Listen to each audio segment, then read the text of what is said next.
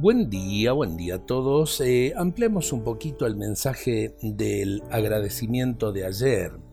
Hoy los invito a pensar en los beneficios que hayamos recibido de otros. Sin duda serán muchos y también seguramente algunas veces no los hemos tenido en cuenta. La gratitud no calcula, es noble y generosa y hasta descubre beneficios en quien nos hace o nos ha hecho sufrir. Si tanto bien recibimos de los otros, cuánto más serán los beneficios que nos otorga Dios. El agradecimiento nace del amor, no del egoísmo. La Biblia, es decir, la palabra de Dios, nos invita siempre a ser agradecidos. Si nos miramos a nosotros mismos con humildad, comprobaremos sorprendidos la gran cantidad de cosas buenas que hemos recibido.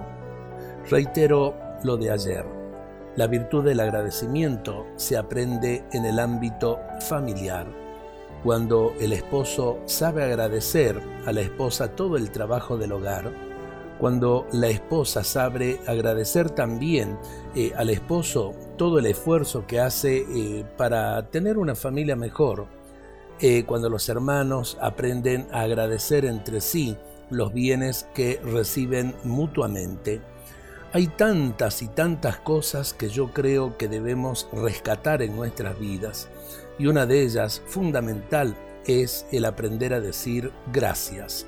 Gracias a nuestro prójimo, gracias a Dios y eh, también gracias a la vida. Dios nos bendiga a todos en este día.